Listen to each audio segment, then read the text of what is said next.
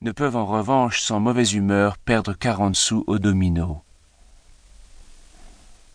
Quant au professeur Cottard, on le reverra longuement, beaucoup plus loin, chez la patronne, au château de la Raspelière. Qu'il suffise actuellement à son égard de faire observer d'abord ceci. Pour Swann, à la rigueur, le changement peut surprendre, puisqu'il était accompli et non soupçonné de moi quand je voyais le père de Gilberte aux Champs-Élysées, où d'ailleurs, ne m'adressant pas la parole, il ne pouvait pas faire étalage devant moi de ses relations politiques. Il est vrai que s'il l'eût fait, je ne me fusse peut-être pas aperçu tout de suite de sa vanité, car l'idée qu'on s'est faite longtemps d'une personne bouche les yeux et les oreilles. Ma mère, pendant trois ans, ne distingua pas plus le phare qu'une de ses nièces se mettait aux lèvres que s'il eût été invisiblement dissous entièrement dans un liquide, jusqu'au jour où une parcelle supplémentaire, ou bien quelque autre cause, amena le phénomène appelé sursaturation. Tout le phare non aperçu cristallisa, et ma mère, devant cette débauche soudaine de couleur, déclara, comme on eût fait à Combray, que c'était une honte, et cessa presque toute relation avec sa nièce.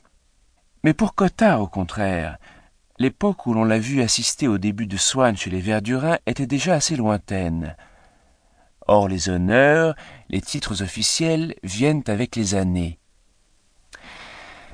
Deuxièmement, on peut être illettré, faire des calembours stupides et posséder un don particulier qu'aucune culture générale ne remplace, comme le don du grand stratège ou du grand clinicien.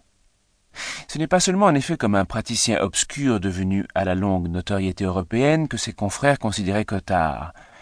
Les plus intelligents d'entre les jeunes médecins déclarèrent au moins pendant quelques années, car les modes changent étant nées elles-mêmes du besoin de changement, que si jamais ils tombaient malades, Cottard était le seul maître auquel ils confieraient leur peau.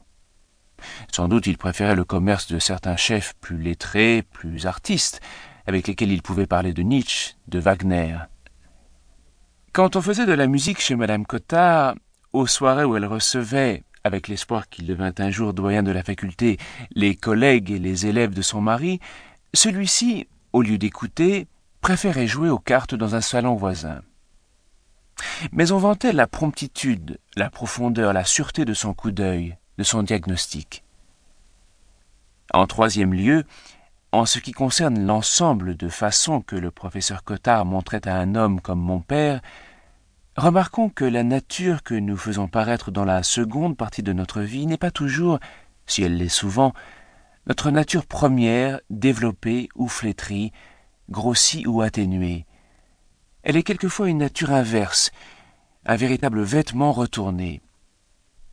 Sauf chez les Verdurins qui s'étaient engoués de lui, l'air hésitant de Cottard, sa timidité, son amabilité excessive lui avaient, dans sa jeunesse, valu de perpétuels brocards. Quel ami charitable lui conseilla l'air glacial L'importance de sa situation lui rendit plus aisé de le prendre.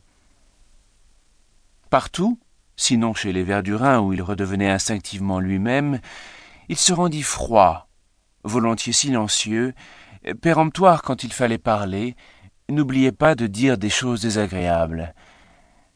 Il put faire l'essai de cette nouvelle attitude devant des clients qui, ne l'ayant pas encore vu, n'étaient pas à même de faire des comparaisons, et eussent été bien étonnés d'apprendre qu'il n'était pas un homme d'une rudesse naturelle.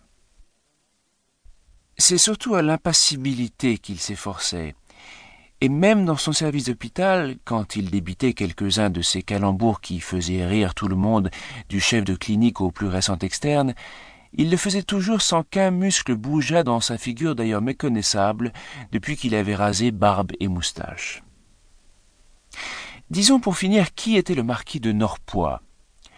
Il avait été ministre plénipotentiaire avant la guerre et ambassadeur au 16 mai, et malgré cela, au grand étonnement de beaucoup, chargé plusieurs fois depuis de représenter la France dans des missions extraordinaires, et même comme contrôleur de la dette en Égypte, où, grâce à ses grandes capacités financières, il avait rendu d'importants services, par des cabinets radicaux qu'un simple bourgeois réactionnaire se fut refusé à servir, et auxquels le passé de M. de Norpois, ses attaches, ses opinions eussent dû le rendre suspect. Mais ces ministres avancés semblaient se rendre compte qu'ils montraient par une telle désignation quelle largeur d'esprit était la leur dès qu'il s'agissait des intérêts supérieurs de la France, se mettaient hors de pair.